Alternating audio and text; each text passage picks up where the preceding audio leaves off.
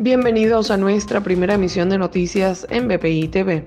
A continuación, las informaciones más importantes de Venezuela y el mundo de este jueves 23 de septiembre.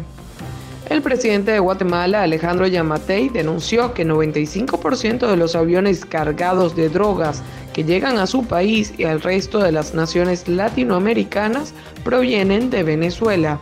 El líder de gobierno ofreció sus declaraciones en medio de la Asamblea General número 76 de la ONU, la cual se celebra en Nueva York, Estados Unidos.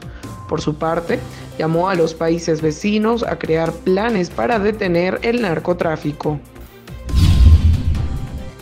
David Smolansky, comisionado de la OEA para la crisis de migrantes y refugiados venezolanos, informó que sumando a los venezolanos que sufren de hambre y a los refugiados, se alcanzan los 15,3 millones de personas. Por su parte, la cifra más reciente de la ONU habla de 5,7 millones de migrantes y refugiados venezolanos.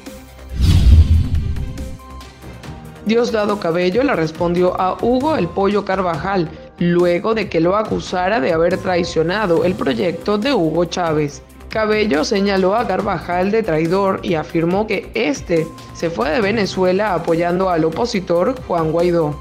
Para el desarrollo de estas y otras informaciones, los invitamos a sintonizar nuestra señal en vivo y contenido on demand en bpitv.com o a través de Roku, Apple TV, Amazon Fire y nuestro canal de YouTube.